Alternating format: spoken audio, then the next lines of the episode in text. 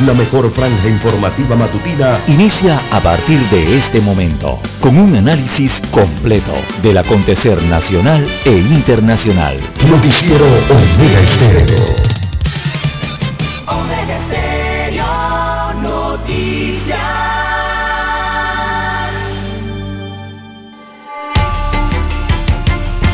A continuación, los titulares, con los hechos que son noticias hoy.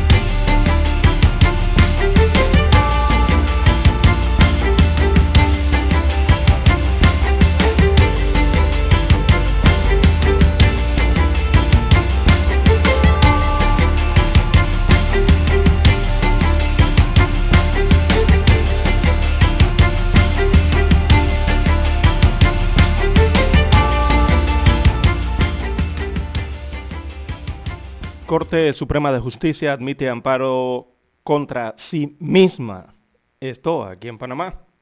Esto fue el pasado primero de septiembre. Efren Tello, suplente del magistrado Luis Ramón Fábrega, presidente de la Corte Suprema de Justicia, admitió un amparo de garantías constitucionales interpuesta por la abogada Marta Fábrega contra una decisión de la Sala Cuarta de Negocios de esa corporación.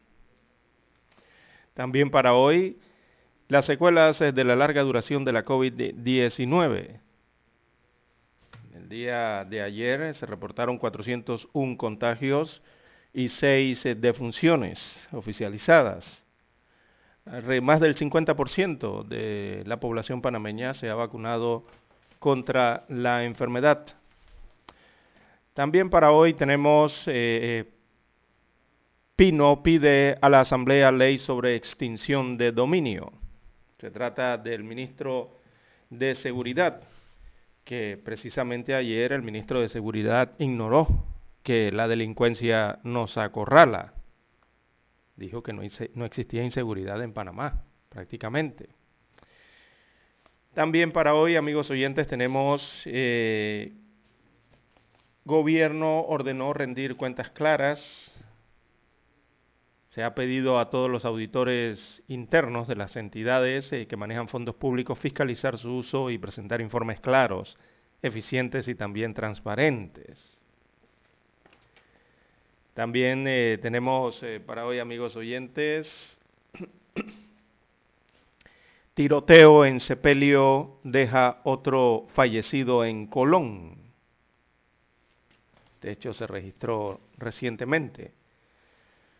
También para hoy tenemos que se registró un horroroso homicidio, le perforó el pulmón a su ex pareja. Bueno, corregimos, no ha sido homicidio. La mujer se mantiene delicada en el Hospital Irma de Lourdes Sanetato. Eh, esta persona había ido a la casa de un familiar quien trató de ayudarla, así que el desalmado no ha sido capturado hasta el momento. También hayan cadáver en el río Juan Díaz. Apuñalan a enfermera y sicarios matan en medio del sepelio, como habíamos eh, indicado en titulares anteriores. También tenemos para hoy la transformación eh, digital de la educación, es otro reto la Contraloría también ordena auditar al puerto de Manzanillo. En el tema político, las curules por residuo, el debate del tercer debate, precisamente del bloque de reformas electorales, sería a partir del próximo miércoles. También tenemos para hoy, amigos oyentes, la interacción física como factor fundamental para la reactivación económica así lo reconoce la CEPAL. Esto en cuanto al tema de las restricciones de movilidad juegan un papel fundamental en la desaceleración económica. También tenemos eh, para hoy, amigos oyentes, cuestionan el costo de la grama del estadio Rommel Fernández eh, Gutiérrez. Los especialistas indican que la instalación de esta grama eh, no debió costar más de medio millón de dólares. Pero en el contrato aparece 1.7 millones de dólares por este trabajo. También en los deportes, bueno, todos hablan de la selección de Panamá en la región y de lo bien que juega la roja panameña. El técnico Thomas Christiansen señaló que esto apenas empieza y que debemos tener los pies sobre la tierra. A nivel eh, internacional se destaca para el día de hoy que el expresidente de Portugal, Jorge Sampaio, falleció a los 81 años de edad.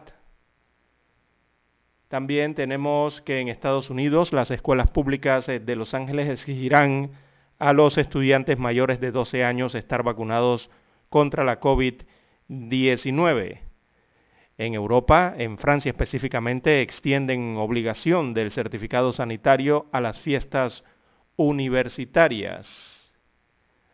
Y en España tenemos que en su capital, Madrid, arrestan a ex jefe de espía venezolano del gobierno de Hugo Chávez. Amigos oyentes, estas y otras informaciones durante las dos horas del noticiero Omega Estéreo. Estos fueron nuestros titulares de hoy. En breve regresamos. 7.30 AM Infoanálisis, con entrevistas y análisis con los personajes que son noticia. La mejor franja informativa matutina está en los 107.3 FM de Omega Estéreo, cadena nacional.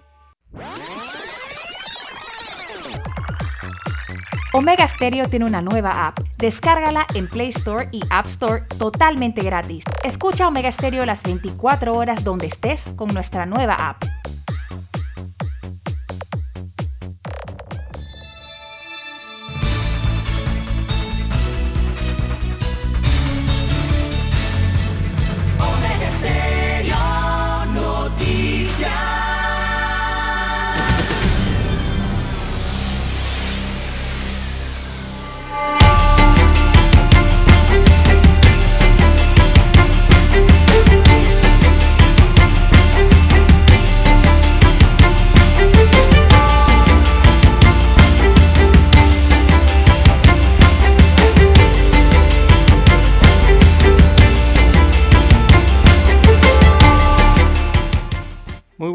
Amigos oyentes que nos escuchan a nivel nacional a través de todas las frecuencias eh, de Omega Estéreo Panamá. Sean todos bienvenidos a esta nueva emisión informativa para este viernes 10 de septiembre del año 2021.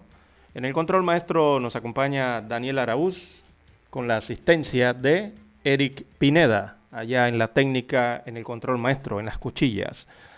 Acá en el estudio 1 de noticias, este es su servidor César Lara para llevarle adelante estas dos horas informativas eh, con las noticias locales, internacionales, también sus respectivos análisis, comentarios de, de las más importantes, esperando que todos hayan tenido un sueño reparador y se apresten entonces para las actividades eh, diarias el día de hoy, en este amanecer, ¿sí? Que ya se muestra ya en el horizonte la intensidad luminosa de este nuevo día.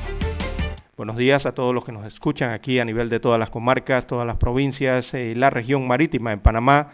Dos señales cubren todo el territorio nacional. También los que están conectados fuera de fronteras a nivel internacional. Llega la señal por omegaestereo.com, allí pueden escucharnos. Eh, también a todos los que ya eh, nos sintonizan a través del apps de Omega Stereo, ¿sí? Desde la comodidad de su aparato celular o dispositivo móvil, llega también la señal de Omega Stereo. Usted la puede descargar eh, solamente ingresando el nombre de nuestra estación en su tienda eh, favorita, ya sea de Android o de Apple. Eh, también tenemos señal directa en su televisor. Omega Stereo llega a su televisor a través de Tigo Televisión pagada a nivel nacional. El canal es el 856, 856 en Tigo Televisión pagada a nivel nacional. Bienvenidos sean todos a esta emisión informativa para la mañana de hoy. Bien, recordándoles que hoy y siempre haga lo correcto, no traicione sus principios ni sus valores, No olvide que lo correcto es correcto aunque nadie lo haga y que lo incorrecto es incorrecto aun si todos lo hacen. Así que tenga eso muy presente en todos sus días. Bien, amigos oyentes, arrancamos el noticiero Omega Estéreo eh, la mañana de hoy. Bueno, vamos con el informe del COVID-19 entregado el día de ayer eh, por las autoridades de salud. Panamá reporta 7.112 eh, fallecidos por la enfermedad hasta el momento. hay un total de seis nuevas defunciones. Este es el reporte de las últimas 24 horas. Seis nuevas defunciones a causa de la COVID-19 se reportan en el país para este jueves 9 de septiembre. También hay que actualizar eh, dos fallecimientos de fechas anteriores, así que se suman, al final son ocho los muertos por la enfermedad del día de ayer, eh, con los cuales se eleva entonces a 7.112 las eh, víctimas totales, ¿verdad?, acumuladas a lo largo de la pandemia. El sistema de vigilancia epidemiológica de las autoridades de salud también en su informe reportan que en las últimas 24 horas se aplicaron 7.304 nuevas pruebas. De esas 7.304 pruebas, 401 eh, eh, resultaron casos eh, positivos de la enfermedad. Así que mm, con estas 401 pruebas positivas, el índice de positividad entonces se ubica en 5.4%, eh, el marcado el día de ayer, mientras que eh, la tasa de letalidad se mantiene en 1.5 según los cuadros estadísticos.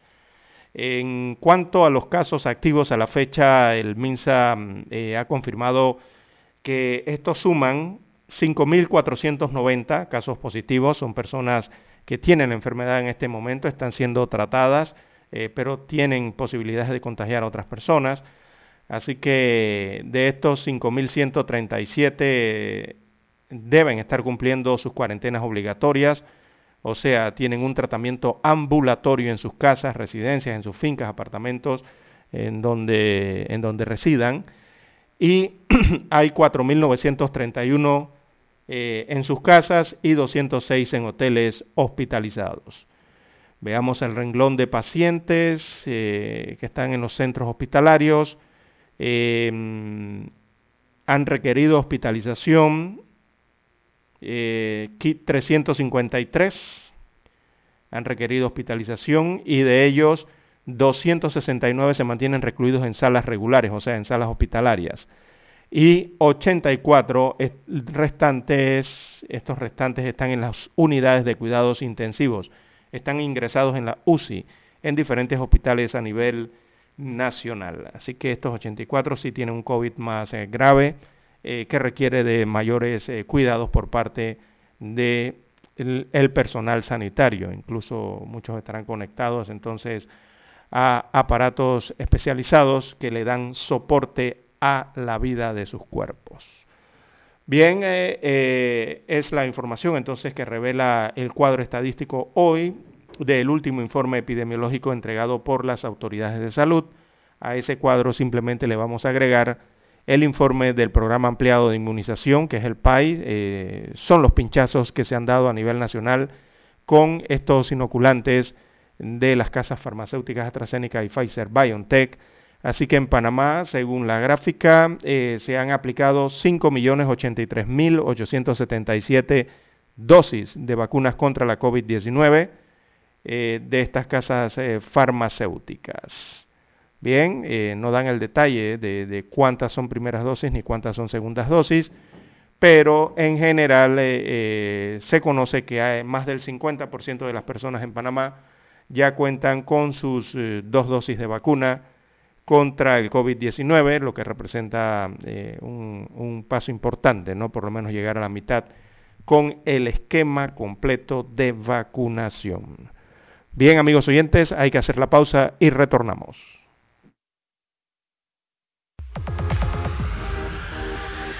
Omega Stereo tiene una nueva app.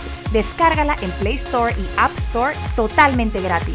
Escucha Omega Stereo las 24 horas donde estés con nuestra aplicación totalmente nueva. Noticiero Omega Stereo. Desde los estudios de Omega Estéreo, establecemos contacto vía satélite con la voz de América. Desde Washington, presentamos el reportaje internacional.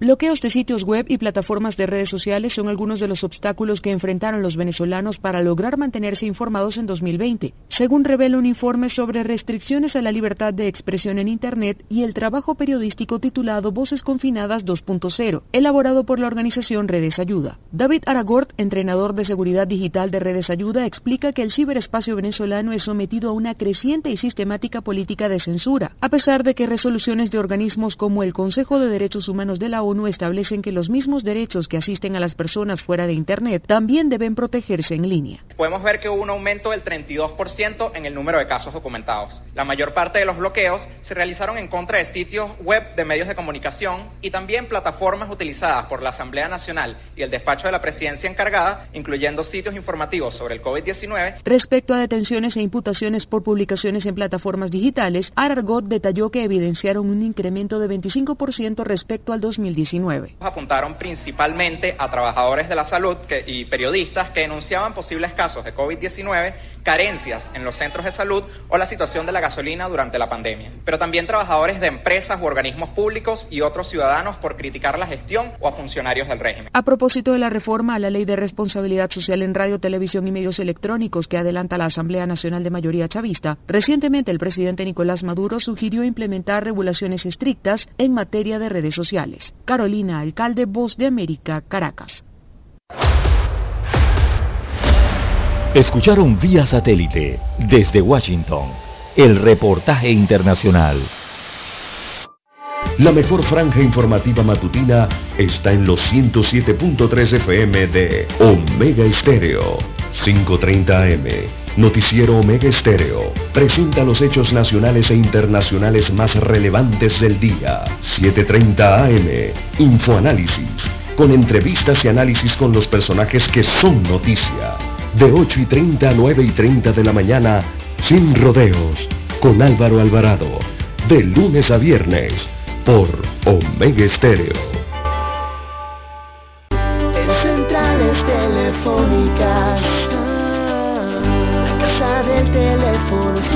Te asesoramos y ofrecemos buena atención. Con años de experiencia trabajando para ti. La casa del teléfono, ubicados en Via Brasil y lista hermosa. La casa del teléfono, líder en telecomunicaciones. La casa del teléfono, distribuidores de Panasonic. Ven a visitarnos casa del teléfono 229-0465 lsdtcorp.com Distribuidor autorizado Panasonic Para anunciarse en Omega Estéreo, marque el 269-2237. Con mucho gusto le brindaremos una atención profesional y personalizada. Su publicidad en Omega Estéreo. La escucharán de costa a costa y frontera a frontera. Contáctenos 269-2237. Gracias.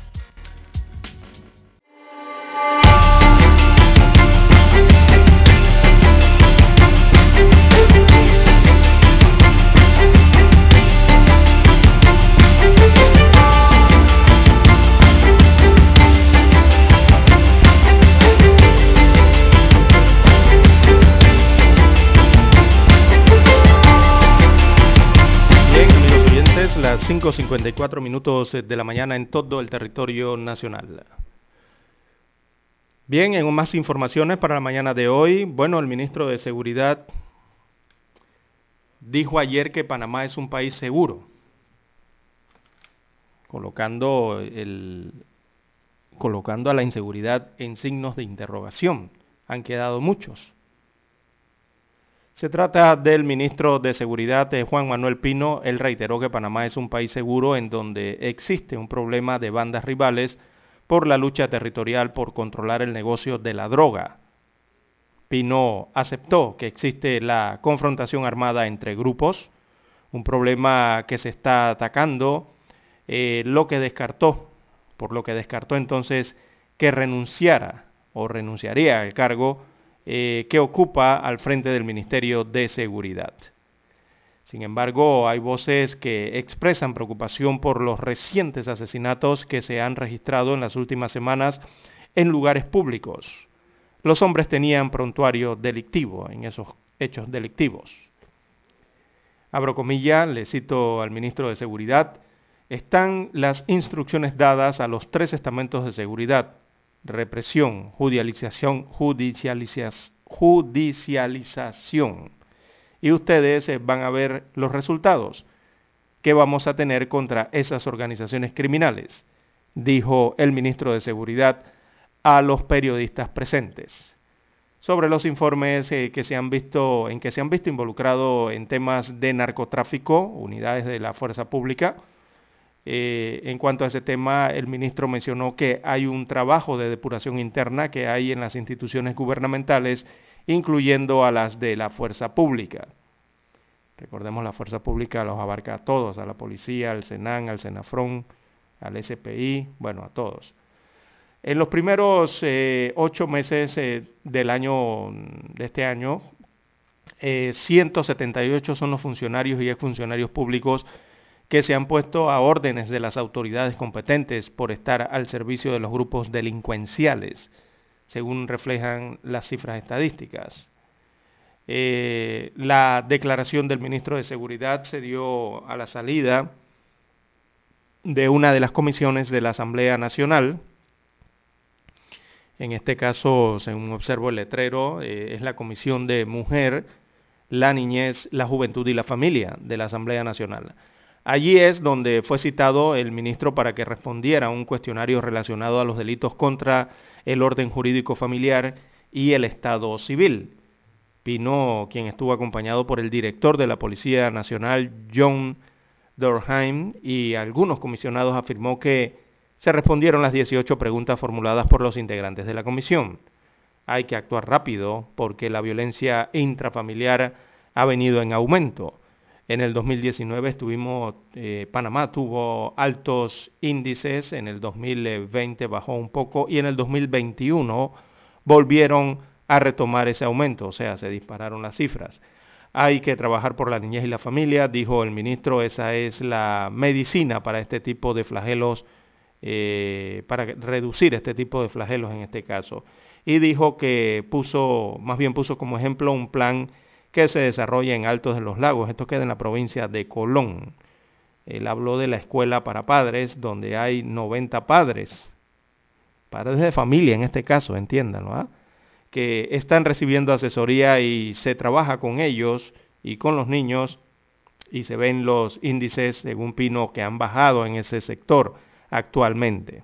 Mm, bueno, habría que ver las estadísticas en el lugar, eh, este lugar, recordemos que el año pasado, eh, o, tras el transcurrir de los años en Panamá, este lugar en Colón de Alto de los Lagos eh, siempre ha tenido un alto impacto en la comunidad y en las cifras estadísticas de la provincia de Colón, este sector, lastimosamente.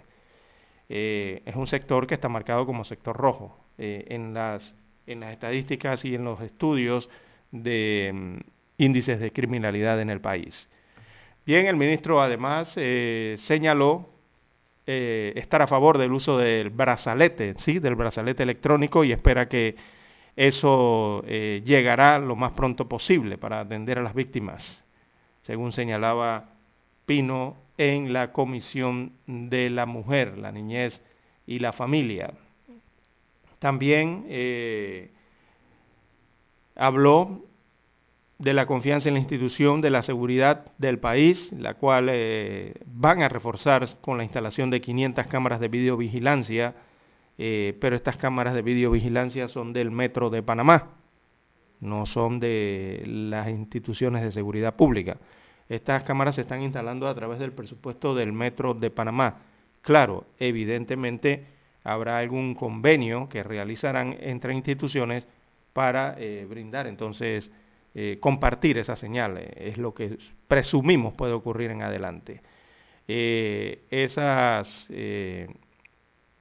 cámaras entonces estarán instaladas en los alrededores de las estaciones de las líneas del Metro de Panamá, tanto la línea 1 como la línea 2. Bien, es parte de lo que dijo el ministro de Seguridad el día de ayer en la Comisión de la Niñez, la Mujer y la Familia. Eh, dice Pino entonces que se están haciendo las cosas bien cuando le preguntaron sobre la inseguridad y si presentaría su renuncia al cargo de ministro de Seguridad por los eh, hechos y las cifras que se están registrando para estos últimos meses. También recordemos que lo acompañó el director de la Policía Nacional. El director de la Policía Nacional eh, dijo ante la comisión que Panamá es uno de los países más seguros.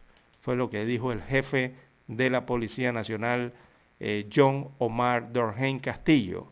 Eh, figura Panamá entonces entre el cuarto y quinto país más seguro de América Latina, dijo el director de la policía, y eso lo reconocen los organismos serios que analizan estos temas a nivel internacional, según señalaba eh, Dorheim. Así que afirmó que el 60% de los homicidios de este año, muchos de ellos están ligados al narcotráfico, eh, que por eso se ven esos resultados, o sea, en las estadísticas. Indicó que la incautación de 82 toneladas de cocaína, eso conlleva otros delitos conexos como los asesinatos, señaló Dorheim el día de ayer. Amigos oyentes, hay que hacer la pausa para escuchar las notas del glorioso himno nacional.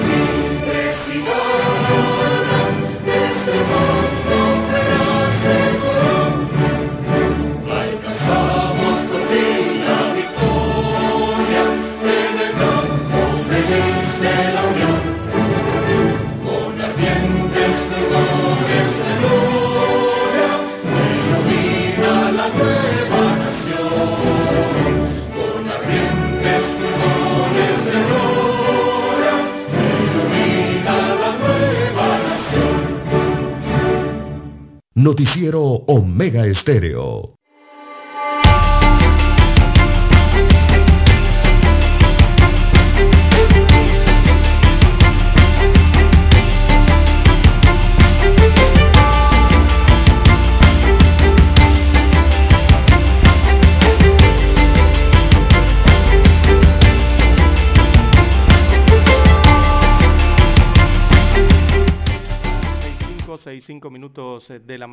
En todo el territorio nacional. Bien, amigos oyentes, bueno, en las redes sociales temprano nos escriben, aquí nos consulta también nuestro amigo Daniel, allá en la técnica, preguntando sobre Panamá y sus resultados en la CONCACAF. Y le digo yo a los amigos oyentes y también a Dani acá, eh, si han visto a nivel internacional en Canadá, si han criticado a la selección de Canadá por sus cinco puntos, por su, por su rendimiento en eh, estos tres partidos de la eliminatoria. ¿Usted lo ha visto que lo han criticado? Ahí en Canadá. No, ¿verdad? Dígame si los Estados Unidos de América y su equipo, con sus cinco puntos, con su rendimiento, ha sido criticado y le han salido a dar palo allá en los Estados Unidos de América, el USA Today, el Sport Illustrated, ¿le han salido a dar palo? No, ¿verdad?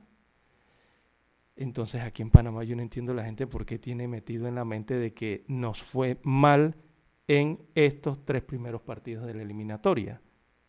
Y yo todavía no termino de comprender eso. Es que no ven la tabla, es que no ven el rendimiento del equipo, es que no ven cómo está el resto de los equipos en la octagonal y el rendimiento del resto de los equipos. Sí, yo todavía no entiendo. O sea, es increíble, oiga. Eh, nueve puntos en juego había.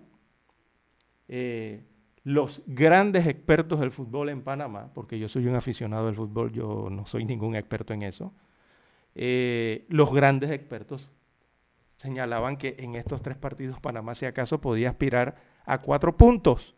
¿No se acuerdan? Todos los expertos en fútbol en Panamá y todos los expertos que ustedes ven en los canales de cable le ponían a Panamá si acaso puede vencer este y aquí quizás un empate y acá viene derrota. ¿Se acuerdan? Antes del partido y cómo analizaban, todos decían si acaso pueden aspirar a cuatro puntos. ¿Y Panamá cuántos puntos obtuvo en, en estos tres partidos? Cinco puntos. O sea, obtuvo un punto más de lo que todos esperaban tuvo un rendimiento del 56% eh, frente eh, a lo que tenía, ¿no? Eh, esa cantidad de puntos. Estados Unidos tuvo 56% de rendimiento también. Canadá obtuvo un 56% de rendimiento también. A México le fue un poco mejor porque hizo mejor los oficios, tanto de local como de visita, logrando esas dos victorias y tuvo un 78% de rendimiento debido al esfuerzo que logró, a pesar de que a le estén dando combate al director técnico de México. Está de líder en la clasificación en estos tres primeros encuentros. Son 14 encuentros, todavía faltan 11. Y la gente, yo no entiendo, y nos escriben en las redes. Oiga, todo el mundo en, en la región, en América, incluso en Europa, Oiga, están hablando bien de la selección de Panamá. Y la mitad de nuestro país todavía está en dudas de lo que ha hecho Panamá en estos tres primeros encuentros. Es algo increíble, amigos. No sé si será la inconformidad o es que querían los 100 puntos. Claro, todos aspiramos a agarrar los 100 puntos, el, el 100%, perdón, que otorgaban esos nueve puntos. Que claro que todos querían los nueve puntos, ¿verdad? Pero eh, todos lo quieren. Entonces allí se podían dar derrotas, se podían dar empates o se podían dar victorias. Lo importante es que también hay que ver, eh, hay que conocer el rendimiento promedio que dan los equipos. ¿Y por qué hay que conocer del rendimiento promedio? Mucho más allá de los puntos. No le estoy hablando de estos tres puntos que entregan eh, los partidos o un punto o el cero punto por la derrota, sino el rendimiento que es producto de esos puntos. Entonces, aquí en esta octagonal eh, las personas tienen que estar claros, sobre todo los fanáticos, de que para lograr por lo menos el tercer cupo, no le estoy hablando ni del primero ni del segundo, por lo menos alcanzar el tercer cupo, usted necesita tener un rendimiento de al menos del 50% de los, eh, de los que entregan esos 14 juegos. Si usted en los 14 juegos, usted ha tenido un rendimiento del 50%, el tercer boleto directo es suyo. Panamá actualmente, en lo que ha comenzado, tiene 56% de rendimiento. ¿Verdad? Entonces, eh, todo eso va paso a paso. Es más, le voy a dar los promedios eh, para poder obtener esos boletos primero, segundo, tercero y estar en el repechaje. Mire, usted necesita, los equipos necesitan tener un rendimiento promedio de entre el 65 a 70% para poder obtener el primer pase al Mundial en la CONCACAF, el boleto número uno. Ese boleto número uno, uno en puntos es un promedio de 29 puntos, o sea, usted tiene que estar o entre 27 o entre 29 puntos para poder aspirar a ese primer boleto. Eso es lo que tiene que sacar de los 14 partidos. Ya Panamá tiene 5, ya México tiene 7 de esos 29. Si usted aspira al, segundo boleto, usted necesita tener un rendimiento entre 23 a 25 puntos. Mire, para el segundo boleto, quien logre 23, 24 o los 25, está asegurando por lo menos el segundo boleto directo. El que quiera asegurarse el tercer boleto directo de la CONCACAF necesita como mínimo entre 20 a 21 puntos en la tabla. El que logra esos 20 o 21 puntos, dependiendo también cómo queden los empates a lo largo de los 14 partidos, mínimo necesita 21 puntos para obtener el tercer boleto directo. Y todavía queda allí el cuarto puesto, que es el, eh, esto que le llaman repechaje, ¿no? Eh, otra, otro partido más para ver quién va al Mundial, de forma indirecta allí. Para estar en ese repechaje, usted necesita llegar de cuarto en la tabla de posiciones. Y para el, el promedio, el porcentaje allí que usted necesita de, de, puntos para llegar al cuarto lugar, es de 18 puntos en la tabla. Quien alcance los 18 o 19 puntos en la tabla de clasificación al final de los 14 partidos, por lo menos está en el repechaje. Ahora yo pregunto, ¿cuál es el porcentaje que tiene Estados Unidos? Tiene 56%. Ellos están ahora mismo optando por el tercer lugar, el tercer boleto, con ese 56%. Si se mantienen así, su rendimiento sigue igual. Canadá tiene 56%. Si siguen con ese rendimiento igual, ellos están optando en este momento por el tercer lugar. México tiene 78% de rendimiento. Evidentemente está optando por el primer lugar, por el primer boleto con ese porcentaje. Panamá tiene 56 puntos, digo por ciento, 56%. Panamá también está optando en este momento por el tercer boleto rumbo al Mundial. Pero eso puede mejorar o también puede eh, empeorar. Uno no dice que no. Pero si mantienen ese rendimiento y logran mejorarlo, evidentemente estarán optando por el segundo lugar, por el segundo boleto en algún momento, cuando ese rendimiento suba al 60 o al 65%. Pero todo depende, claro está, de también cómo se comporten las otras elecciones. Hasta el momento, con estos tres partidos, bueno, Panamá está pisando los boletos directos para ir al Mundial, por si no se han dado cuenta los amigos oyentes. Entonces, eso es lo que tienen que ver. No, sé, no estar llevándose por esto de que perdimos los dos puntos y estamos llorando por los puntos que perdimos con Costa Rica. Que esos son los puntos, mire la gente cómo piensa, dicen que esos son los puntos que nos van a faltar para ir al Mundial. O sea, ni siquiera tienen en su imaginación, en su mente, la posibilidad de estar en el Mundial. Y no están viendo el rendimiento del equipo tiene 56% de rendimiento, está en la zona de los boletos directos al Mundial. Igual está los Estados Unidos y Canadá, igualito. Entonces, eh, es bueno que saquen, eh, yo no sé, yo creo que los medios de comunicación, sobre todo los deportivos, ¿no? Vuelvo y repito, yo soy un aficionado en esto, pero los medios deportivos, los programas deportivos, deberían colocarle o hablar del promedio dentro, el promedio que se requiere dentro de esta octagonal, dentro de la tabla, para poder aspirar a cada uno de los boletos directos y el repechaje.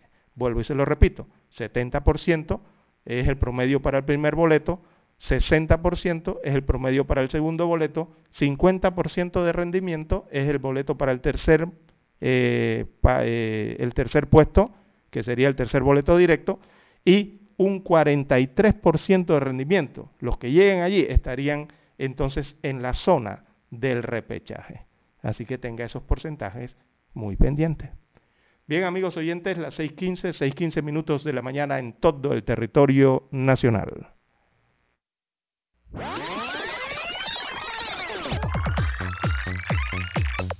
Omega Stereo tiene una nueva app. Descárgala en Play Store y App Store totalmente gratis. Escucha Omega Stereo las 24 horas donde estés con nuestra aplicación 100% renovada.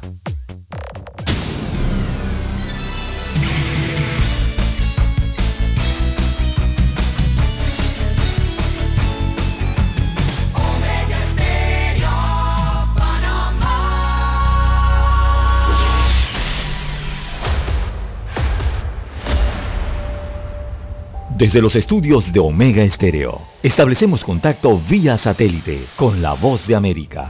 Desde Washington, presentamos el reportaje internacional.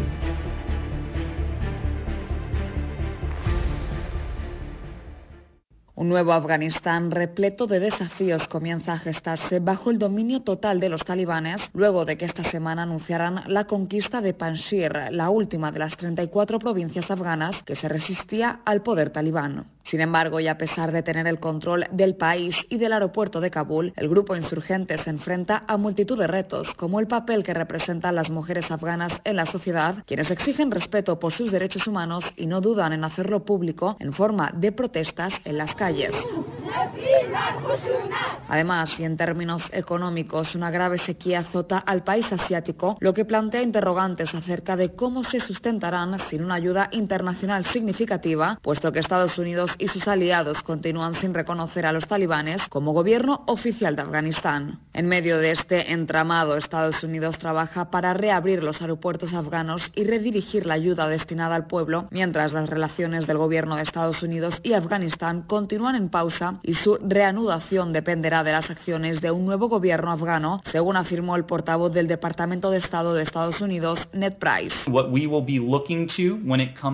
Prestaremos atención a las acciones de cualquier cualquier nuevo gobierno afgano, especialmente a asuntos relacionados con las áreas que nos preocupan profundamente como un paso seguro, el respeto por los derechos del pueblo de Afganistán, incluidas las mujeres y las niñas y las minorías. Un gobierno que sea inclusivo, un gobierno que cumpla con sus compromisos antiterroristas y un gobierno que respete la universalidad de las normas internacionales. En tanto, y como resultado de un conflicto que duró 20 años y finalizó con la retirada de la presencia militar estadounidense en Afganistán, miles de civiles se vieron obligados a huir y de la noche a la mañana se convirtieron en refugiados afganos que ahora están siendo reubicados en diferentes estados de Estados Unidos, donde se espera que inicien una nueva vida lejos de su país natal, ahora bajo amenaza ante la presencia y autoridad de los talibanes.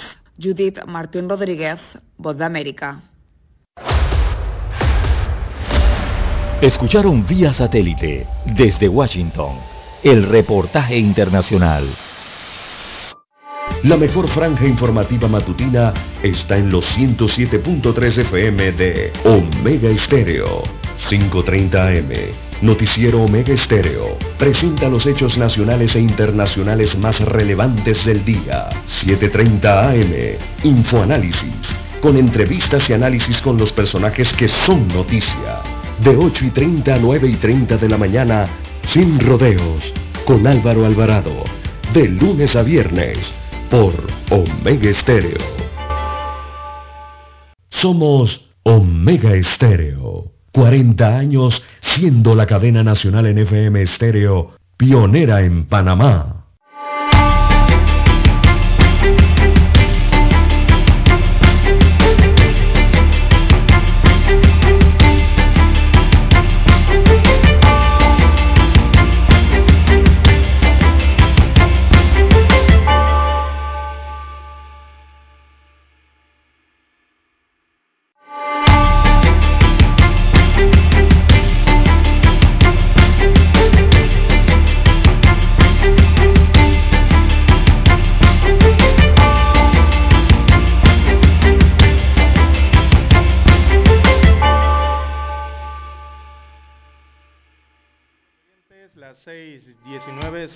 6.19 minutos de la mañana en todo el territorio nacional. No, no, ya el tema deportivo quedó en el siguiente bloque aparte ya. Bien, eh, los ingresos corrientes en el país repuntan, pero aún están 16% por debajo de lo que ingresó durante el año 2019 a las arcas del Estado. Así que los ingresos corrientes del gobierno central entre enero y agosto de este año 2021, según las gráficas de la evolución de ingresos corrientes eh, para estos meses, eh, eh, mejoraron. Evidentemente, totalizan 3.655.6 millones de dólares, cifra que representa un superávit, o sea, mejor, ¿no?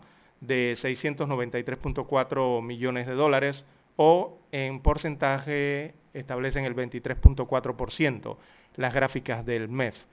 Así que al compararse con los, lo presupuestado y, de esto viene representando 601 millones de dólares o el 19% respecto a igual periodo del año 2020. Esto según las gráficas que publica el Ministerio de Economía y Finanzas a través de la DGI. Eh, la Dirección General de Ingresos, eh, a medida que se a medida que se ha consolidado la apertura de las actividades económicas eh, en el país, la recaudación ha remontado nuevamente tras un inicio de año en números rojos. Eso es lo que evidencian estas tres gráficas. A pesar del repunte, bueno, aún queda camino por recorrer eh, para igualar lo que son las cifras del último año previo a la crisis, estamos hablando del 2019. Eh, cuando se compara con el mismo periodo del 2019, eh, la recaudación entonces cae un 16%. Ha mejorado, pero todavía debe mejorar para volver a esas cifras del año 2019, cuando no existía la pandemia de la COVID-19 en el país. Eh, o para llegar a lo que muchos denominan la normalidad, perdón, para regresar a la normalidad o definir finalmente si hay una nueva normalidad en el país. Así que, amigos oyentes, eh, del total recaudado, de la recaudación, el 75% corresponde a ingresos eh, tributarios. en concreto, en impuestos se pagaron a la fecha 2,7 millones, perdón, 2.734.7 millones de dólares es la cifra correcta, son 2.734 millones, es decir, un 15.6% más que el mismo periodo del año pasado, registrándose los mayores eh, volúmenes en el impuesto sobre la renta que pagan eh, tanto las personas como las empresas, el principal impuesto, el ITBMS. Eh, Em, los resultados, eh, la verdad es que inciden directamente, eh, allí hay varios factores que pueden estar contribuyendo a esto.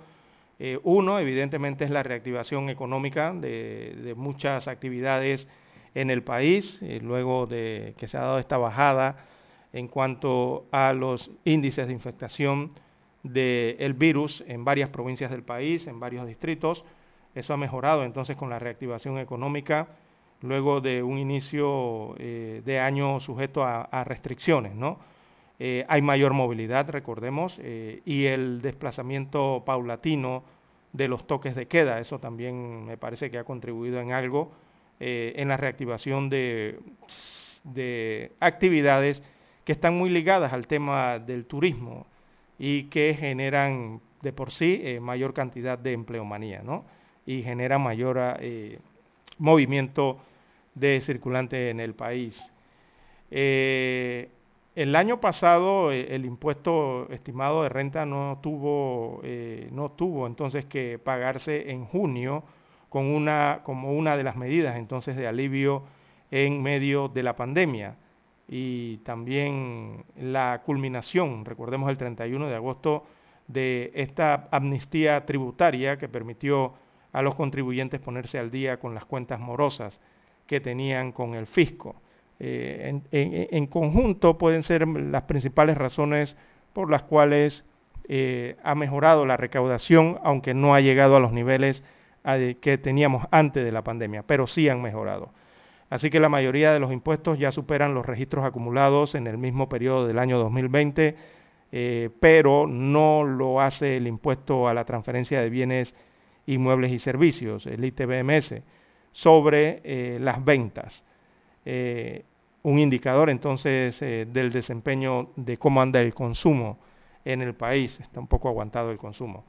Hasta agosto, el IPTBM de ventas recaudó 399 millones de dólares, un 4.2% menos que el año anterior. Solo el mes de agosto registró, eh, veamos aquí, un, repunte importante. Ahí marca 4.2%, pero todavía ese 45.2%, eso no es suficiente. Entonces, para mejorar el registro eh, que se hace total, o sea, el registro acumulado del año, por ejemplo, tomando las cifras del año 2020. En las comparaciones entonces entre el 2020 y 2021 influyen los cierres eh, que se dieron el año pasado, especialmente en el segundo y tercer trimestre del año, y los que se produjeron en el primer trimestre de este año 2021. Eh, todas esas cosas han influenciado entonces en cómo se ha movido, eh, se mueven los ingresos eh, o la recaudación de ingresos para el Estado. Y bueno, ha mejorado, pero aún hace falta más para volver a los niveles de recaudación que existían antes de la pandemia. Bien, así está el tema económico hasta el momento. le damos unas cifritas aquí rapidito de recaudación en enero a agosto del 2021, 3.655.6 millones sumaron los ingresos corrientes en los ocho primeros meses del año, 2.962.2 millones era el monto presupuestado para este periodo, así que hay un incremento. 3.054.7 eh, millones fue la recaudación en el mismo periodo del año 2020. Así que hay una mejora, evidentemente, eh, cuando uno ve las cifras y las proyecciones que había para eh, los bloques del año, ¿no? Bien, amigos oyentes, las 6.27 minutos de la mañana en todo el territorio nacional. Hacemos la pausa y escuchamos los periódicos. Infoanálisis. De lunes a viernes, de 7 y 30 a 8 y 30 de la mañana por los 107.3 FM de Omega Estéreo. Con Guillermo Antonio Adames, Rubén Darío Murgas y Milton Enríquez. Infoanálisis. El programa para gente inteligente como usted.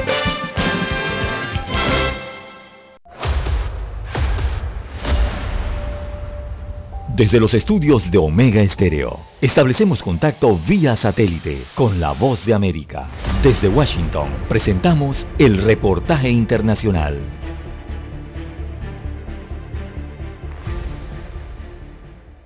En medio de un panorama de cifras ascendentes del COVID-19 y con una emergencia hospitalaria debido a las atenciones al máximo de su capacidad, el Congreso de Guatemala, a través de sus jefes de bloques políticos, están analizando una propuesta de ley de carácter temporal para la adquisición extraordinaria de medicamentos, bienes, suministros, material médico-quirúrgico y servicios destinados a la atención de paciente. El presidente del Congreso, Alan Rodríguez, destacó el trabajo que realizan. Hay un proyecto de ley base que ha sido la conciliación de tres iniciativas. Sin embargo, cada bloque querrá aportar sus observaciones y es para eso que hemos pedido instalar una mesa técnica. La iniciativa de ley se presentó como una propuesta para encarar la situación luego de rechazar el estado de calamidad decretado por el presidente de Guatemala, Alejandro Yamatei, provocando que medidas como el toque de queda quedaran sin vigencia en medio de una crisis sanitaria que continúa. Y el doctor Marco Barrientos enfatizó en las dificultades que se enfrentan. Las áreas COVID de Hospital Roosevelt están llenas, están topadas, estamos haciendo lo mejor que podemos para poder seguir atendiendo a nuestra población. En tanto, y con el fin de agilizar el proceso de vacunación en Guatemala, elementos del Ejército Nacional están en una campaña de vacunación casa en casa y según informa el coronel Rubén Telles, portavoz del Ministerio de la Defensa, continuarán con esta acción. Nos ha permitido vacunar hasta el momento más de 10.000 personas. Estamos esperando una reunión con autoridades del Ministerio de Salud Pública y Asistencia Social, donde se determinará si continuamos con estos planes de vacunación de puerta en puerta. Mientras la población enfrenta esta situación confiando en el avance de la lucha contra el COVID-19,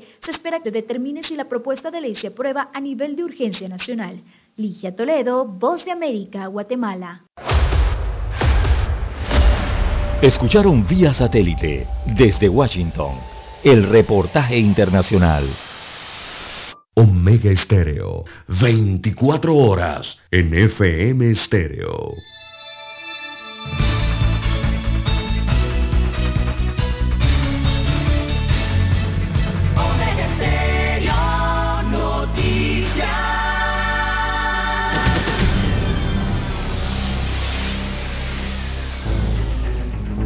Las noticias impresas en tinta sobre papel. Con ustedes.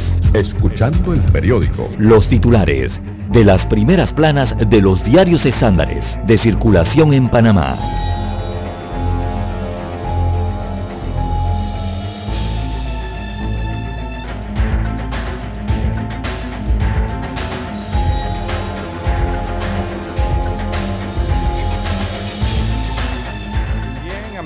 El diario La Estrella de Panamá, la decana de la prensa nacional, titula para hoy, jueves, perdón, viernes 10 de septiembre del año 2021.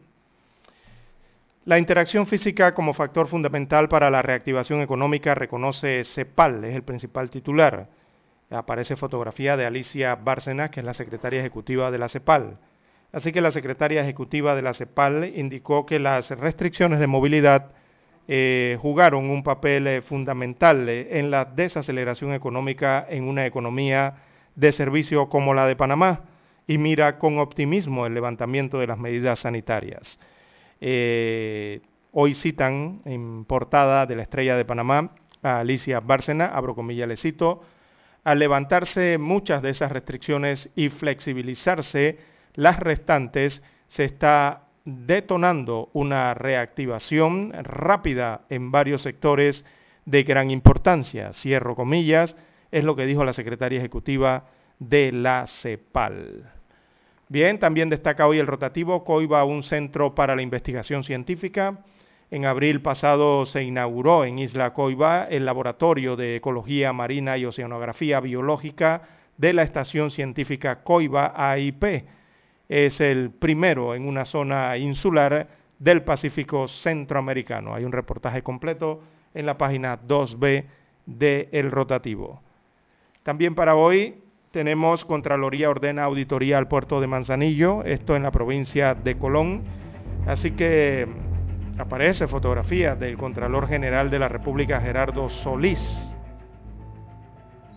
dice que ordenó realizar una auditoría al contrato que mantiene el Estado con la Sociedad Motores Internacionales SA, que opera el puerto de Manzanillo en Cocosolo, Colón. La medida fue notificada el pasado miércoles a la Autoridad Marítima de Panamá y a la empresa portuaria, señala la Contraloría.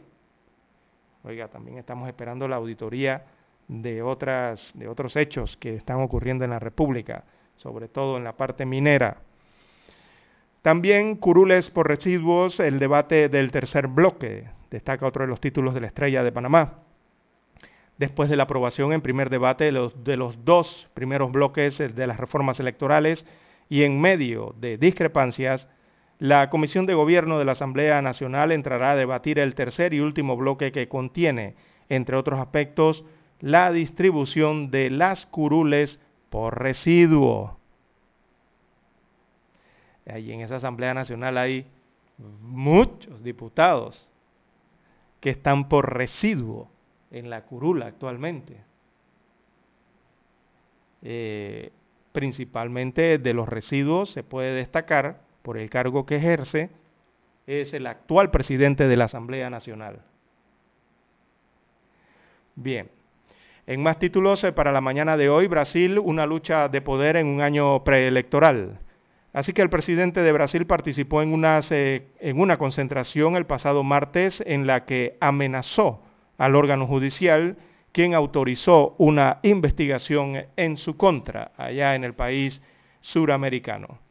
También en el país no hay problemas de inseguridad, dice el ministro de Seguridad de Panamá, refiriéndose a la República de Panamá en este caso a pesar de los constantes robos y los asesinatos que han dado lugar en sitios públicos,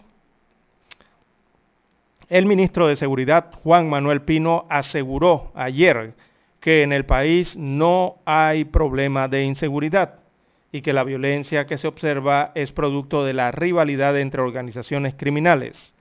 El ministro acudió este jueves a la Asamblea Nacional para responder sobre este tema. También le preguntaron si renunciaría a su cargo. En más títulos, eh, para la mañana de hoy tenemos en contrapunto de la estrella de Panamá el cannabis eh, medicinal, la larga espera de una ley y las dudas que deja este proyecto de ley. Agrego yo, hay muchos, muchas personas en Panamá que están preocupadas por el tema de la siembra y el cultivo de la planta de marihuana eh, en nuestro país. ¿Cómo será ese control?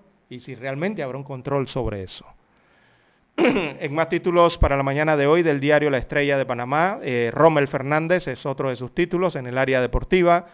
Destaca el titular el costoso y mal estado de una grama que aflora el favoritismo por una empresa. Así lo titula eh, La Estrella de Panamá hoy en su sección de deportes.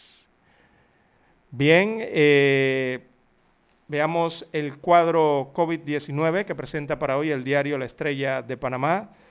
461.230 casos confirmados a lo largo de la pandemia.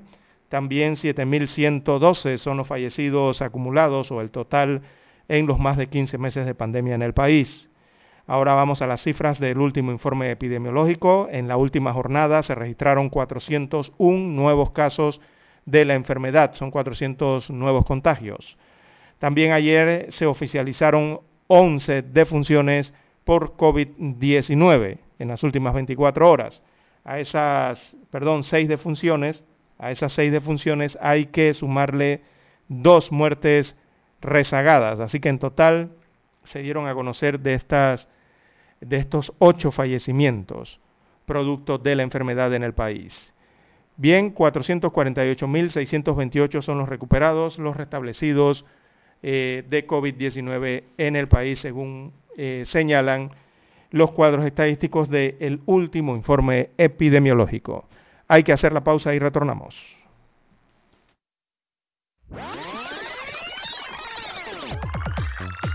Omega Stereo tiene una nueva app. Descárgala en Play Store y App Store totalmente gratis. Escucha Omega Stereo las 24 horas donde estés con nuestra nueva app.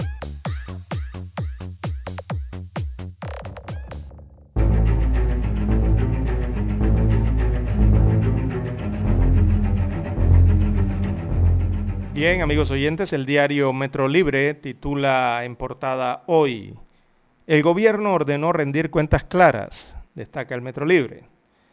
Dice la información que la vicepresidencia de eh, la República, o más bien el Ministerio de la Presidencia, pidió ayer a todos los auditores internos de las entidades que manejan fondos públicos fiscalizar su uso y presentar informes claros, informes que sean eficientes y también informes que sean transparentes, según ha pedido el Ministerio de la Presidencia. Bien, en más títulos para la mañana de hoy, la AMPIME impacta a los emprendedores. Aparece fotografía de el director eh, más bien, ellos siempre le llaman director, pero aquí debería ser el administrador. Estamos hablando de una autoridad. El cargo debería ser administrador de la autoridad de la mediana y pequeña empresa. Él es de nombre Oscar Ramos, eh, dio detalles del alcance del capital semilla y banca de oportunidades de la AMPIME. También para hoy eh, titula el diario Metro Libre, la tradición culinaria en el olvido.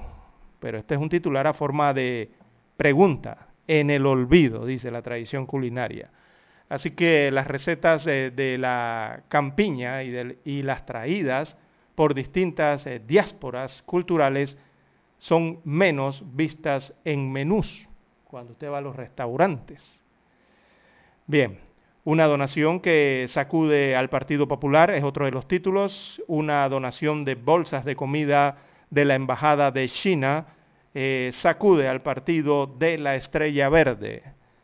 También la construcción negociará nueva convención.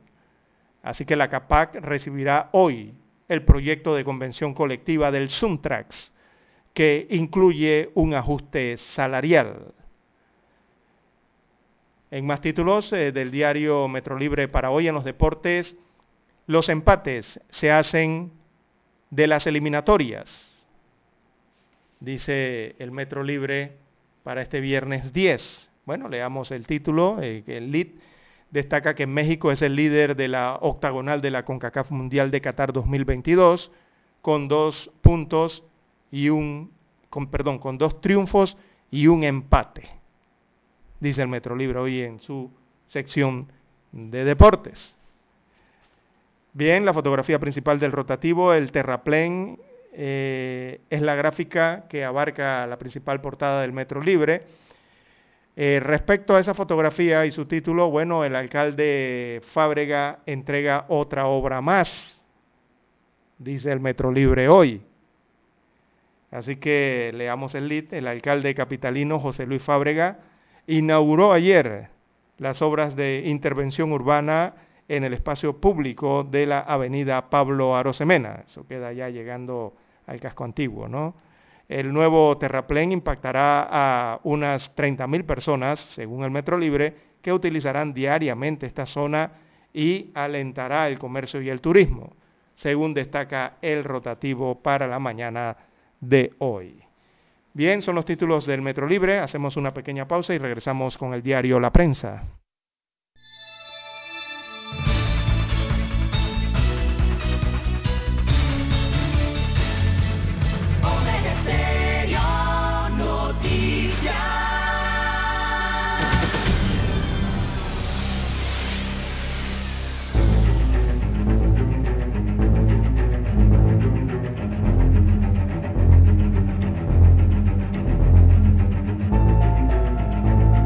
Amigos oyentes, el diario La Prensa, el diario, el diario de referencia a nivel eh, nacional, titula para hoy, Corte Suprema admite amparo contra sí misma. ¿Sí? Así como usted lo oye. El pasado primero de septiembre, Efren Etello, eh, suplente del magistrado Luis Ramón Fábrega, presidente de la Corte Suprema de Justicia, admitió un amparo de garantías constitucionales interpuesto por la abogada María Fábrega contra una decisión de la Sala Cuarta de Negocios Generales de esa corporación. Así que el amparo admitido por Tello es contra la resolución 27 de agosto del año 2020 de la Sala Cuarta de Negocios Generales que rechazó por improcedente una solicitud de aclaración y un recurso de reconsideración presentado por María Fábrega en representación de FCC construcciones y contratas, infraestructuras y filiales de México ESA. Así que el Pleno conocerá un recurso presentado por la hermana del presidente de la Corte Suprema de Justicia. Esto en representación de la constructora FCC contra una resolución de la Sala Cuarta. Destaca hoy el diario La Prensa como su principal titular que dice que la Corte Suprema admite amparo contra sí misma. Bien, en más títulos para la mañana de hoy, ingresos corrientes repuntan, pero aún están 16% por debajo del año 2019. Eh, presenta el diario La Prensa las gráficas de la evolución de los ingresos corrientes eh, en los últimos meses en el país, un tema de finanzas públicas, en el que destacan que los ingresos corrientes del gobierno central entre agosto de este año totalizan 3.655.6 millones de dólares, cifra que representa un superávit de 693.4 millones o 23.4%, si lo vemos en comparación con lo presupuestado, y también de 601 millones de dólares o 19.7%, si lo vemos respecto a igual periodo del año 2020. Esto según informó la Dirección General de Ingresos. También titula la prensa hoy las secuelas de la larga duración de la COVID-19. Es un tema de salud pública. El reporte destaca que la Caja del Seguro Social tiene registros de 8.154 pacientes que reciben atención en las clínicas post-COVID-19 lo que representa el 2% de los 448.628 pacientes recuperados de la enfermedad. Así que los pacientes que acuden a las clínicas tienen en común secuelas eh, persistentes como la fatiga, dolor muscular, caída del cabello, entre otros que han eh, sido descritas en estudios internacionales también. Bien, en cuanto a la COVID-19 en nuestro país, vemos las estadísticas en el diario La Prensa, 401 casos eh, positivos nuevos, estos son los reportados en las últimas 24 horas, seis fallecidos del día, hay que sumarle dos decesos acumulados, lo que hace un total de ocho eh, eh, defunciones. Y destaca el cuadro de COVID-19 de la prensa el tema de la vacunación. Bien, la cantidad de dosis aplicadas eh, de vacunas está en 5.083.877 pinchazos. O sea, vacunas aplicadas, son dosis de vacunas aplicadas. Bien, en otros títulos del diario La Prensa, en cuanto al tema de seguridad en el país, el ministro Pino pide a la Asamblea Nacional ley sobre extinción de dominio. Así que el ministro de Seguridad instó a la Asamblea Nacional a que apruebe el proyecto de ley que establece la extinción de dominio para combatir el crimen organizado. El documento se encuentra, eh, eso fue presentado en el mes de abril pasado y está en la Comisión de Gobierno que comanda eh, esa, em, comisión legislativa está liderada por el Partido Revolucionario Democrático. Víctor Castillo es el diputado presidente de la Comisión de Gobierno. También en otros títulos del diario La Prensa, la transformación digital de la educación, otro reto. Esto está en la página 4A de la prensa, es un amplio reportaje eh, que combina el análisis. Así que en los próximos tres años el Ministerio de Educación busca llevar Internet a 1.329 escuelas del país, luego de la aprobación en tercer debate del proyecto de ley que establece los lineamientos para las políticas públicas educativas dirigidas a la transformación digital de la educación. También en la sección de negocios, eh, bueno, aparece fotografía del Old Navy. Abre en Panamá y anuncian plan de expansión. En la sección Vivir Más, una iniciativa que permite sortear la censura. Y en los deportes, en la sección de deportes, aparece el titular Christiansen. Hay que estar orgullosos de lo logrado, dice el director técnico de Panamá. Bueno, es que la gente se emociona, a veces hasta, hasta antes de tiempo, como decimos en Panamá. Hay que tener los pies sobre la tierra, como dice Christiansen, y saber que hay que trabajar partido por partido.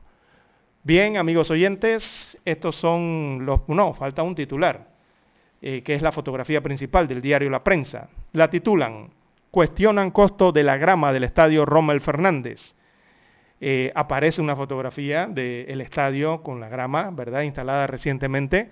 Así que un especialista en instalación de gramas consultado por el diario La Prensa aseguró que el trabajo que se hizo en el campo de juego del Rommel Fernández podría costar hasta 650 mil dólares y que 1.7 millones de dólares es demasiada plata, según dijo este especialista consultado por la prensa en este artículo que está en la página 3A, un amplio, una amplia, eh, un amplio artículo allí de página completa.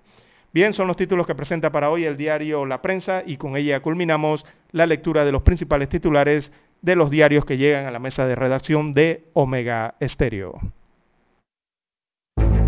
Hasta aquí, escuchando el periódico. Las noticias de primera plana, impresas en tinta sobre papel. 7.30 AM. Infoanálisis, con entrevistas y análisis con los personajes que son noticia. La mejor franja informativa matutina está en los 107.3 FM de Omega Estéreo, cadena nacional. Para anunciarse en Omega Estéreo, marque el 269-2237. Con mucho gusto le brindaremos una atención profesional y personalizada. Su publicidad en Omega Estéreo. La escucharán de costa a costa y frontera a frontera. Contáctenos 269-2237. Gracias. Panamá inicia la cuenta regresiva para la celebración de los 200 años de nuestra independencia de España. La Estrella de Panamá, el diario más antiguo del país y el Ministerio de Cultura preparan la serie de especiales, publicando historia del Bicentenario. Busca el inserto coleccionable cada jueves a partir del 12 de agosto en la Estrella de Panamá. Celebremos unidos nuestro Bicentenario.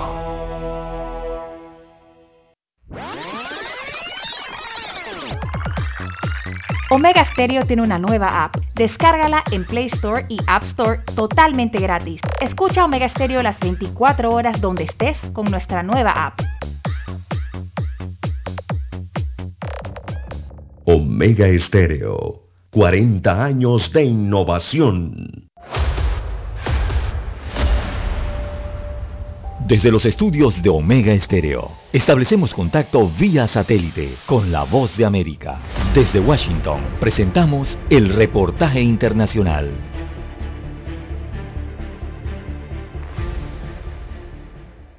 El Ministerio de Salud de Nicaragua ordenó distribuir entre la población las tabletas del medicamento ivermectina como única opción preventiva contra el COVID-19 frente a un rebrote que ha incrementado los contagios, las hospitalizaciones y las muertes en las últimas semanas. Este medicamento es un antiparasitario no recomendado por la Organización Mundial de la Salud y la Administración de Medicamentos y Alimentos FDA de Estados Unidos. Sin embargo, el secretario general del Ministerio de Salud, Carlos Sáenz, defendió su uso y dijo que su eficacia estaba comprobada. En las memes, en, los WhatsApp, dicen, bueno, la ivermectina no sirve, pero la ivermectina está demostrado. Por ejemplo, en, la India, este, el tratamiento que se dio fue muy efectivo el Ministerio de Salud ordenó a los médicos entregarle a los pacientes con síntomas respiratorios o que tuvieron contacto con pacientes con COVID-19 una prescripción de seis tabletas de ivermectina que deben tomarse de tres en tres con una diferencia de 48 a 72 horas. El epidemiólogo Álvaro Ramírez dijo en entrevista con La Voz de América que este no es un medicamento apropiado para tratar el COVID-19. No hay ninguna evidencia médica que recomiende de la ivermectina. Incluso en los Estados Unidos se está prohibiendo el uso por la toxicidad. Entonces, el riesgo que hay... De... En tanto, ciudadanos que han acudido a los puestos médicos denuncian que no existe disponibilidad de pruebas PCR para todos debido a que por orden gubernamental deben ser practicadas solo a personas de la tercera edad, personal médico y mujeres embarazadas. Naliana Ocaña, Voz de América, Nicaragua. Escucharon vía satélite desde Washington el reportaje internacional. Omega Estéreo, 24 horas en FM Estéreo. Es momento de adentrarnos al mar de la información. Este es el resultado de nuestra navegación por las noticias internacionales más importantes en este momento.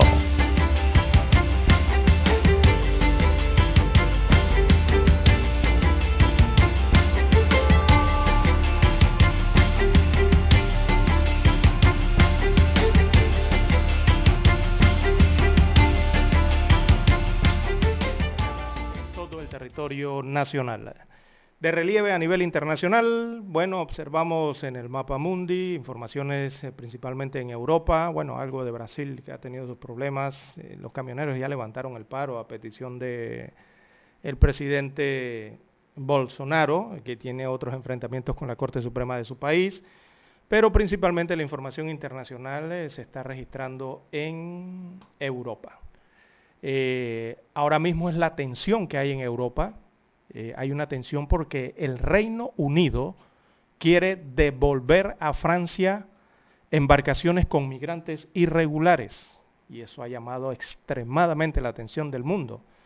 De acuerdo con medios británicos, el gobierno aprobó que la Fuerza Fronteriza Británica sea entrenada en técnicas para hacer que las embarcaciones cargadas de migrantes den media vuelta antes de llegar a las costas del sur de Inglaterra. Así que eso ha prendido las alarmas, realmente las ha encendido eh, y eh, esto obedece a que en estos países están enfrentando el crecimiento del número de inmigrantes irregulares que cruzan eh, principalmente este sector del, Canal de la Mancha, ¿no? entre el Reino Unido y, Francia. Y el Reino Unido, entiendas el país Inglaterra, eh, parte del Reino Unido, ¿no? Se prepara entonces para devolver esas embarcaciones hacia las costas francesas, lo que ha aumentado la tensión principalmente con París, según denunció eh, París, a través del gobierno allá en Francia, denunciaron que esto es como una especie de chantaje. ¿no? Eh, varios eh, periódicos aseguran que la ministra del Interior, Piti Patel, aprobó que la fuerza fronteriza, esto en Inglaterra, sea entrenada en técnicas para hacer que las embarcaciones cargadas de migrantes den media vuelta antes de llegar a las costas del sur de Inglaterra. Respaldada por el primer ministro conservador Boris Johnson, esta estrategia solo se utilizaría en circunstancias muy limitadas, según The Daily Telegraph, eh, para las embarcaciones eh, más grandes y cuando se considere seguro hacerlo, según dijo el diario eh, británico.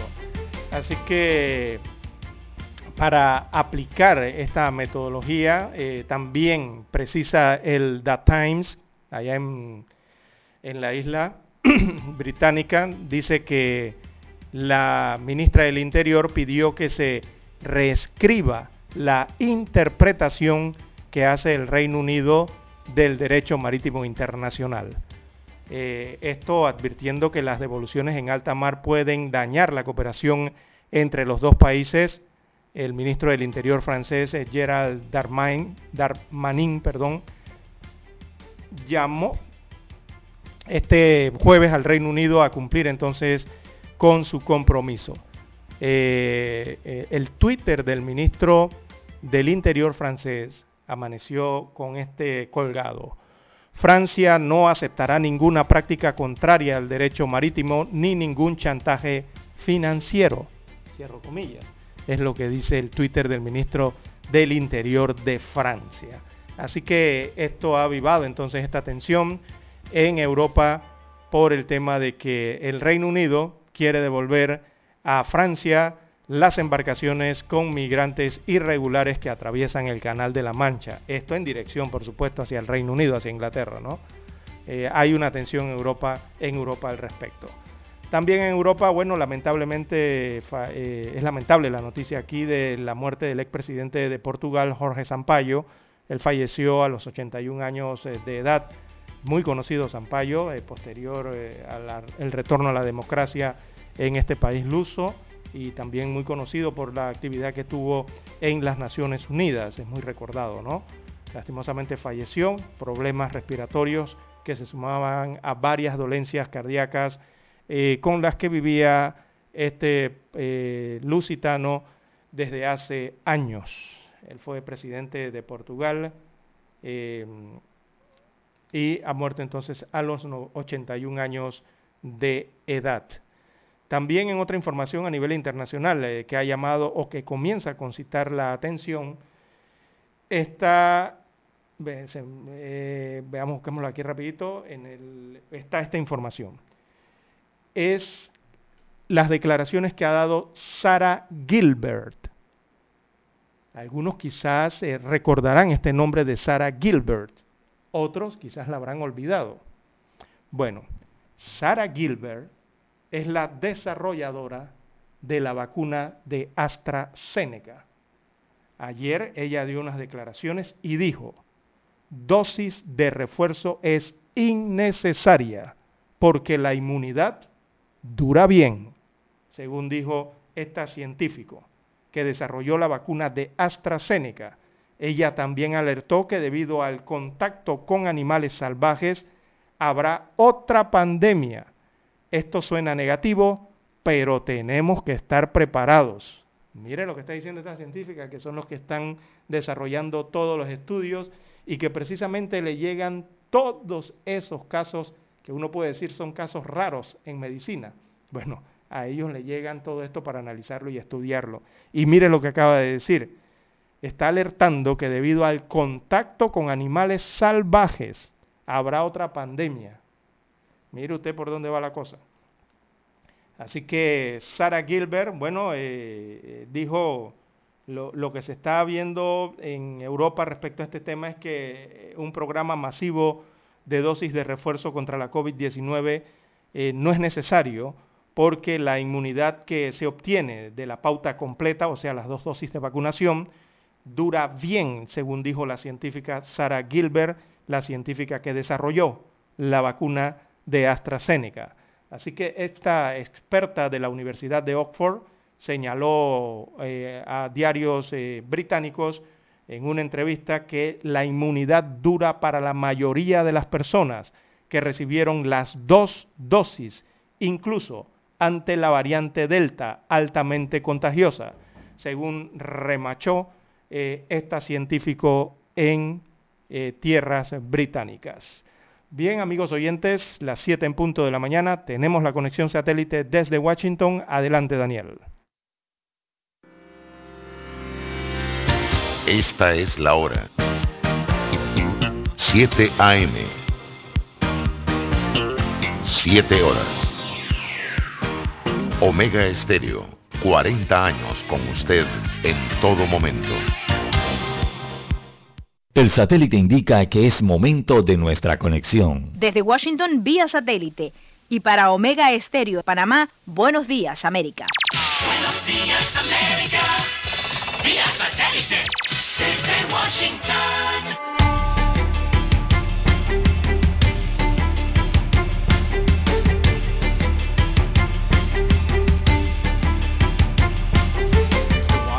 les informa Henry Llanos. Las solicitudes de beneficios por desempleo en Estados Unidos continuaron en caída la semana pasada a su menor nivel desde el inicio de la pandemia, en un indicio de que el repunte de la variante Delta del coronavirus no ha llegado a afectar al mercado laboral. El reporte del Departamento de Trabajo divulgado el jueves reflejó un total de 310.000 solicitudes de beneficios por desempleo en la semana que terminó el 5 de septiembre, un descenso de 35.000 con respecto a los 345.000 en el periodo anterior. El huracán Olaf rozó el jueves el extremo sur de la península de Baja California, México, y regresó al Pacífico después de dejar fuertes lluvias y vientos en los centros turísticos de Los Cabos. Las autoridades realizaron labores para retirar a los residentes de zonas bajas e instalarlos en albergues mientras los turistas se resguardaron en sus hoteles. Los puertos de Cabo San Lucas y San José del Cabo cerraron el jueves las operaciones marítimas y los operadores turísticos resguardaron sus embarcaciones de Cabo San Lucas en ubicaciones mucho más seguras. Trabajadores sanitarios venezolanos exigen claridad respecto al proceso de inmunización en el país. Desde Caracas nos informa Carolina Alcalde. Decenas de trabajadores sanitarios acudieron a la sede de la Organización Panamericana de la Salud en Caracas para exponer sus inquietudes respecto a la falta de información sobre el proceso de vacunación. Ana Rosario Contreras, representante del gremio de enfermería, recordó que desde hace cuatro meses no se han producido encuentros de la mesa técnica de vacunación. Creemos pertinente que se tiene que reactivar de manera inmediata la mesa técnica de vacunación. Al país han llegado a través del mecanismo COVAX 690 mil dosis de vacuna. ¿Cómo se van a colocar? Carolina, alcalde Voz de América, Caracas. Fuertes vientos complicaron el combate a un incendio forestal que ha consumido más de 3.600 hectáreas de tierras boscosas, además de causar la muerte de un bombero y provocar que más de mil personas sean evacuadas en el sureste de España. La Brigada Militar de Emergencia estaba lista para intervenir mientras cientos de bomberos trabajaban durante toda la noche para despejar la zona de material inflamable y abrir trincheras en el bosque de una cordillera en la provincia de Málaga. Se sospecha que el fuego fue intencional. El gobierno estadounidense anunció que extendió de forma automática el estatus migratorio temporal del que gozan miles de salvadoreños, hondureños y nicaragüenses en Estados Unidos. El Departamento de Seguridad Interna comunicó la extensión del llamado TPS que se concede a migrantes de estos países centroamericanos, entre otros. La extensión y los correspondientes permisos de trabajo serán válidos hasta el 31 de diciembre de 2022, informó el gobierno. Estados Unidos designa a un país con TPS si éste presenta condiciones que impiden que sus connacionales regresen de forma segura o debido a que ese país no puede sobrellevar el regreso de estos. El TPS es un estatus temporal en Estados Unidos que impide la deportación de quienes lo tienen, pero no equivale a una residencia permanente. Así lo destaca AP. El expresidente Donald Trump quien favoreció medidas de mano dura contra la inmigración ilegal, anunció planes para poner fin al TPS, pero familias beneficiadas por el programa interpusieron demandas en los tribunales para que el estatus no terminara. Las cortes fallaron a su favor, pero el gobierno de Trump apeló. Las demandas han mantenido vivo el TPS hasta ahora. El gobierno del presidente Joe Biden heredó la apelación, pero se encuentra en estos momentos negociando una solución con los demandantes. Activistas a favor de los inmigrantes llevan meses pidiendo al Congreso estadounidense que apruebe una reforma migratoria que incluya a los beneficiarios del TPS, quienes piden una residencia permanente en lugar de un estatus temporal que debe extenderse cada varios meses. Tony Cano, Voz de América, Washington. Desde Washington vía satélite y para Omega Estéreo de Panamá hemos presentado Buenos Días América. Buenos días América, vía satélite desde Washington.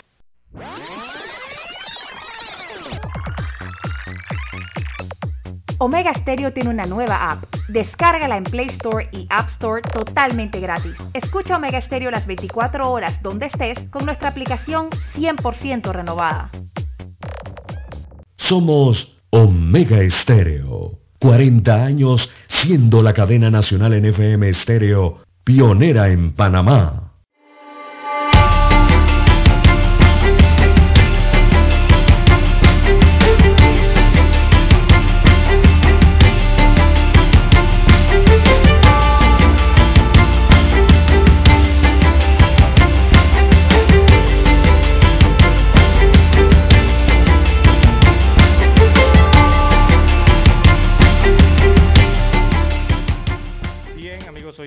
Las 7, 7, 7, 7 minutos eh, de la mañana en todo el territorio nacional. Bien, eh, evaluarán el presupuesto del Instituto Gorgas, esto aquí a nivel eh, local, y esto viene producto de una avalancha de críticas que han recibido las autoridades de la Asamblea Nacional, específicamente la Comisión de Presupuesto, y del Ejecutivo a través del Ministerio de Economía y Finanzas, el Ministerio de Salud y la aprobación de ese presupuesto, ¿no? En el cual, eh, bueno, se han hecho recortes eh, al presupuesto del Ministerio de Salud que afectan principalmente al Instituto Conmemorativo Gorgas de Estudios eh, de la Salud. Eh, se les recortó en más de un, casi 2 millones de dólares el presupuesto, eh, lo que provocó entonces ahora que el titular de la cartera de salud, él es Luis Francisco Sucre, agendara reuniones con el director de esta institución, del Instituto Conmemorativo Gorgas. Eh, dijo ayer el ministro de Salud, a nosotros nos toca ir evaluando y planificando realmente cuáles son las cosas necesarias y en dónde tengamos un déficit, apelar ante el Ministerio de Economía y Finanzas para que nos reponga, en este caso, ¿no? Eh, nos, les aumente el presupuesto, según el ministro.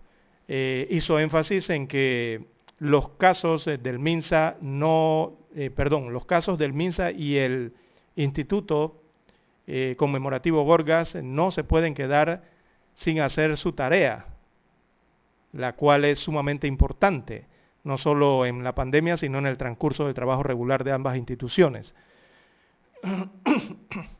Eh, cuando él se refiere a los casos, se refiere a los presupuestos y al trabajo que hay que hacer en ambas instituciones. Así que veamos la tabla del presupuesto recomendado por el Ministerio de Economía y Finanzas.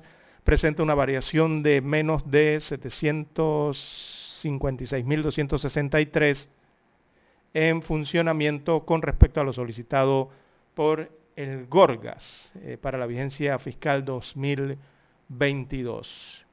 Bueno, eh, la verdad es que le ha llovido eh, una de críticas, la verdad, y palo a, eh, a, los, a las instituciones encargadas de analizar y ver esto de los presupuestos, a la Asamblea Nacional, al Ministerio de Salud y al propio Ministerio de Economía y Finanzas, ¿Y por qué? Porque le redujeron el presupuesto al Gorgas. Eh, dos millones de dólares es lo que establece el presupuesto presentado, dos millones de dólares menos para el Instituto Gorgas, según lo que arrojó la discusión en la Comisión de Presupuesto. Entonces, aquí lo que ha salido a reducir es, eh, recientemente, la semana anterior a que se discutiera este presupuesto, la Asamblea Nacional y el Ejecutivo informaban que le estaban entregando, o le van a entregar, 36 millones de dólares más a la institución Asamblea Nacional. O sea, le van a aumentar el presupuesto actual a la Asamblea Nacional con una partida adicional de 36 millones de dólares. Y todo el país se ha quedado preguntando qué trabajo es más importante en estos momentos. ¿Con qué argumentos se aumenta la planilla de la Asamblea, el presupuesto de la Asamblea Nacional, que evidentemente en su gran mayoría, en su gran porcentaje, es para el pago de planillas? ¿Y por qué al Gorgas entonces le quitan 2 millones de dólares a su presupuesto? Un instituto que no hay que presentarlo, ya todos sabemos el trabajo que hace el Instituto Gorgas para este país y sobre todo en los tiempos actuales. Esto resulta incomprensible y es tan incomprensible, amigos oyentes, que no simplemente uno tiene que medir esos 36 millones de dólares más que le están entregando a la Asamblea Legislativa este año. Eh, hay que medir los años anteriores. Y cuando uno habla de años anteriores, uno se imagina que uno tiene que buscar los presupuestos de la Asamblea de varios años. Y no, no hay que irse muchos años atrás. Y les explico por qué. Miren, el Instituto Gorgas, ese instituto lo crearon, yo creo que fue, eh, fue, eso fue durante el presidente Porras. Ese instituto tiene más de 100 años de creación. Hace algunos años atrás, a partir del 2005, fue que el Estado comenzó a entregarle, o sea, comenzó a, darle presupuesto propio, ¿no? A través de lo que, las recaudaciones del Estado. O sea, pasa a ser parte de presupuesto del Estado, como el 2004-2005 creo que fue esa situación.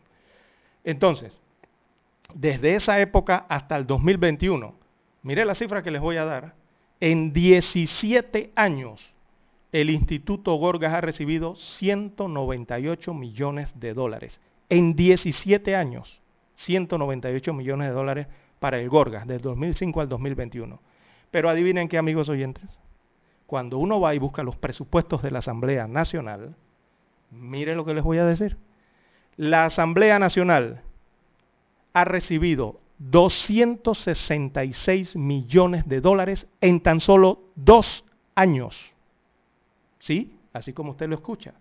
266 millones de dólares entre el año 2020 y el año 2021, el actual año. Imagínese usted, en dos años la Asamblea ha recibido más presupuesto que en toda la existencia del presupuesto del Instituto Gorgas en 17 años, que ha sido de 198 para el Gorgas. Entonces, estas son las cosas incomprensibles, inexplicables, ¿verdad? Lo que resulta de esos análisis, si usted se va para el 2019, el 2018, el 2016 y sigue buscando los presupuestos de la Asamblea, usted se dará cuenta que el órgano ejecutivo no ha cesado de aumentar su presupuesto cada año.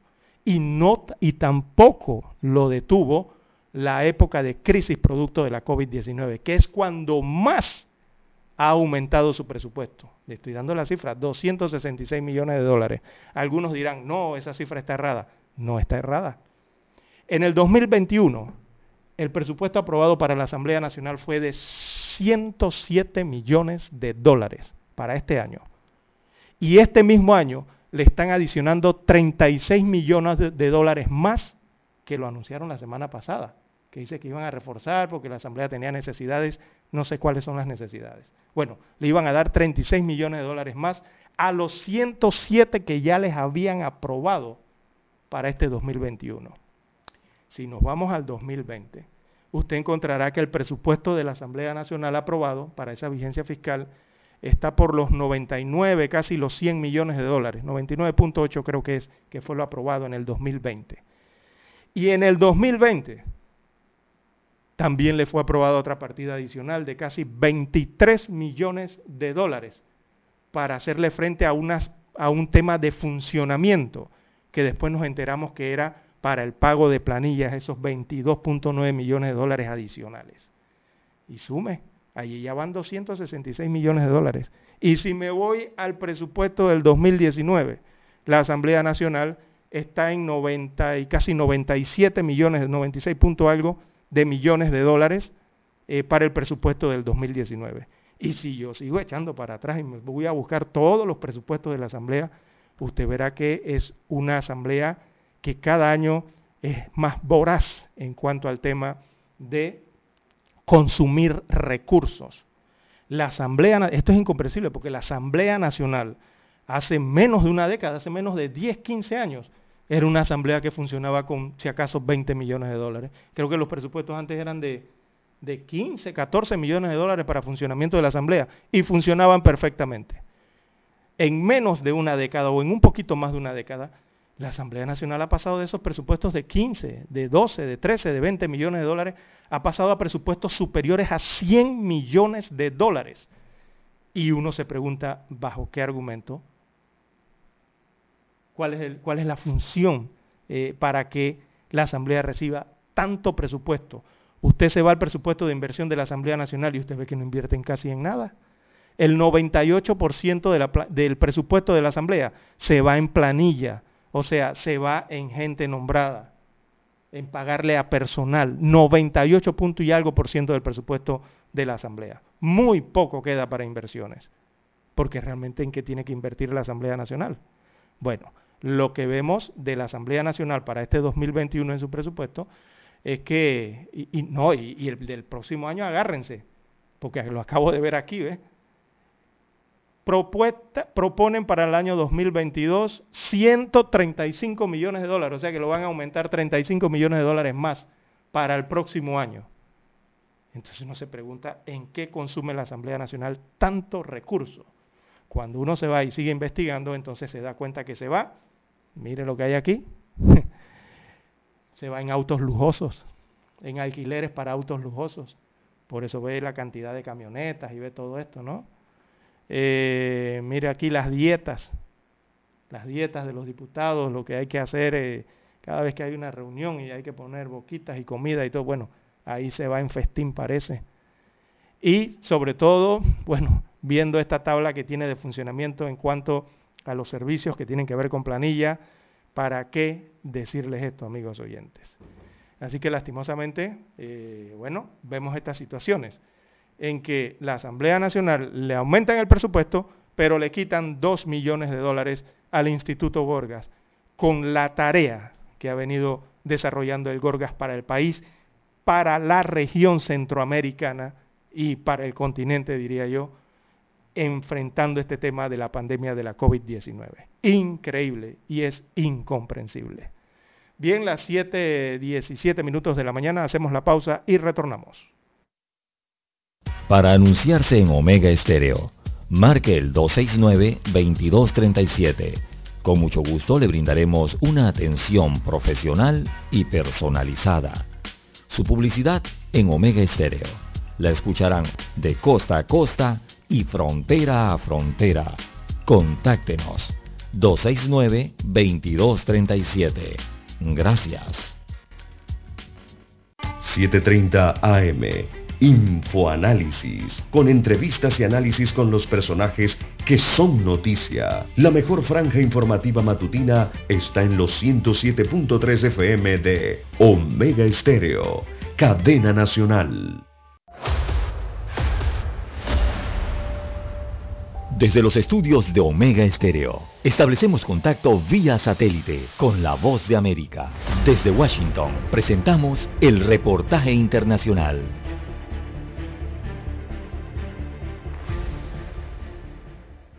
El director de la Organización Mundial de la Salud pidió a los países ricos del mundo que se abstengan de distribuir las dosis de refuerzo de la vacuna contra el COVID-19 durante el resto del año para garantizar que los países más pobres tengan más acceso a la vacuna. Hasta ahora estos llamados no han tenido respuesta. El director general de la OMS, Tedros Adhanom Ghebreyesus, dijo que estaba consternado y señaló a los países desarrollados así como a las empresas farmacéuticas que producen vacunas contra el COVID-19 como responsables por por privar a las naciones de bajos ingresos de las herramientas para proteger a su gente.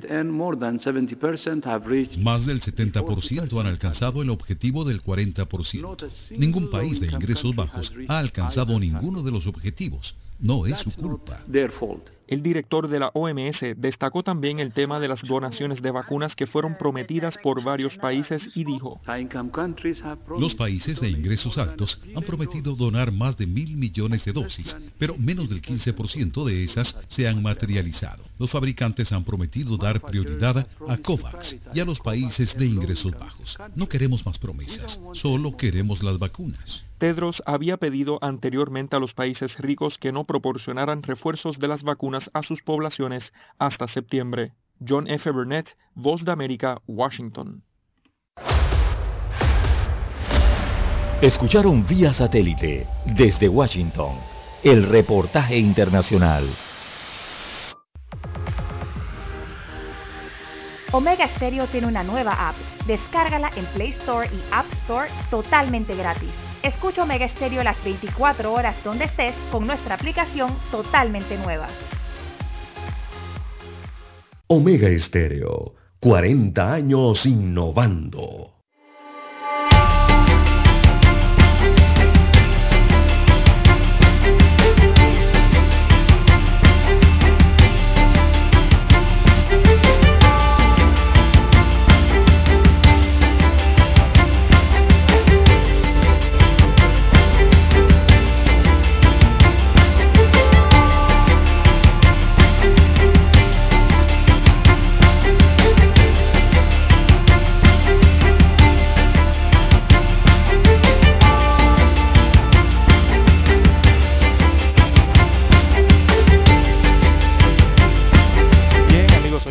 Las 7.21 minutos de la mañana en todo el territorio nacional. En más informaciones eh, para la mañana de hoy, eh, el Consejo Nacional eh, de Periodismo y también el Fórum de Periodistas por las Libertades de Expresión e Información emitieron un comunicado el pasado primero de septiembre, luego que para esa fecha, primero de septiembre, el juzgado de garantías eh, del primer circuito judicial de Panamá imputara cargos por supuesta violencia de género a Mauricio Valenzuela de la plataforma digital Foco. Así que el, el Consejo Nacional de Periodismo y el Fórum de Periodistas declararon lo siguiente. El cargo de servidor público por designación o por elección popular está inseparablemente sometido al escrutinio público. Este examen es parte del control democrático que fomenta la transparencia en las actividades del Estado y promueve la responsabilidad de los funcionarios sobre la gestión pública. No puede nunca el ejercicio del periodismo a través de la investigación generar supuesta violencia de género cuando es intrínseco a la licitud de, su desempeño la investigación periodística y la formulación de preguntas. Destaca el comunicado, que es lamentable que el Ministerio Público, en este caso representado por la fiscal Lorena Quirós, haya tramitado y solicitado la formulación de cargos ante una reclamación que evidentemente busca evitar el libre ejercicio del periodismo.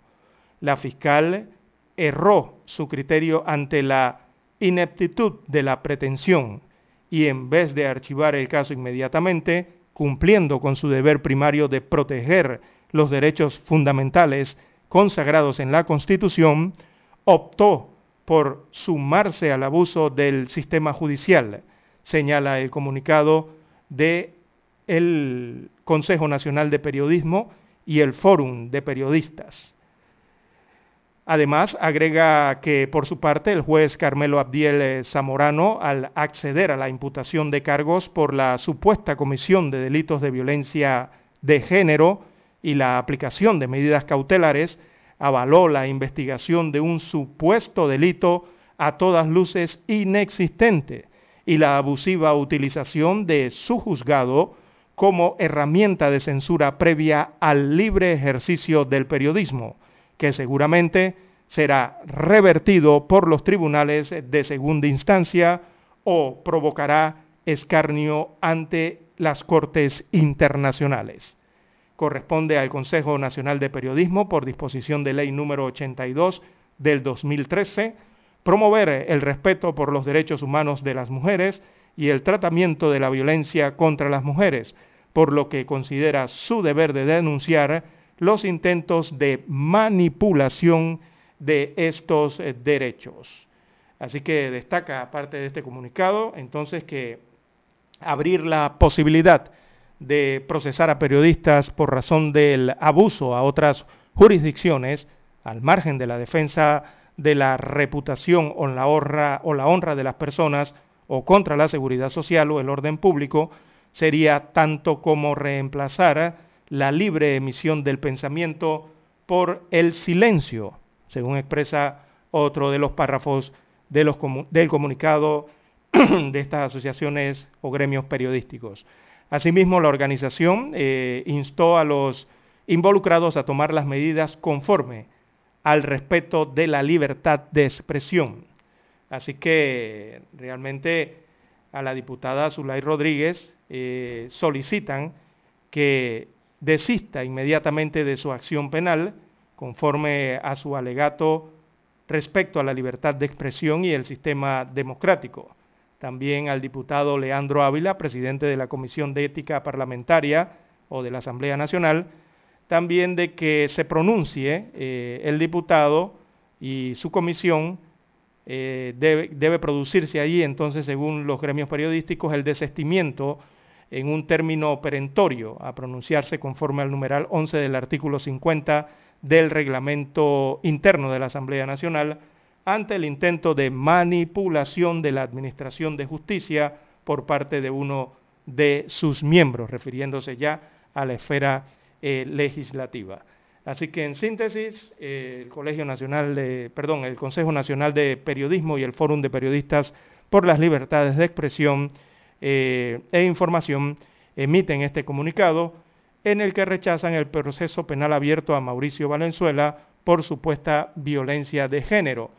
Y de paso también los gremios periodísticos instan a la diputada Zulay Rodríguez a que desista de la acción penal contra Valenzuela. Es lo que se han pronunciado a mediados de esta semana, entonces en un comunicado en conjunto, ambos gremios periodísticos. Bien, las 7.27 minutos de la mañana, eh, no tenemos tiempo para más, mañana damos opinión respecto a esta situación que se presenta en los medios de comunicación social y la Asamblea.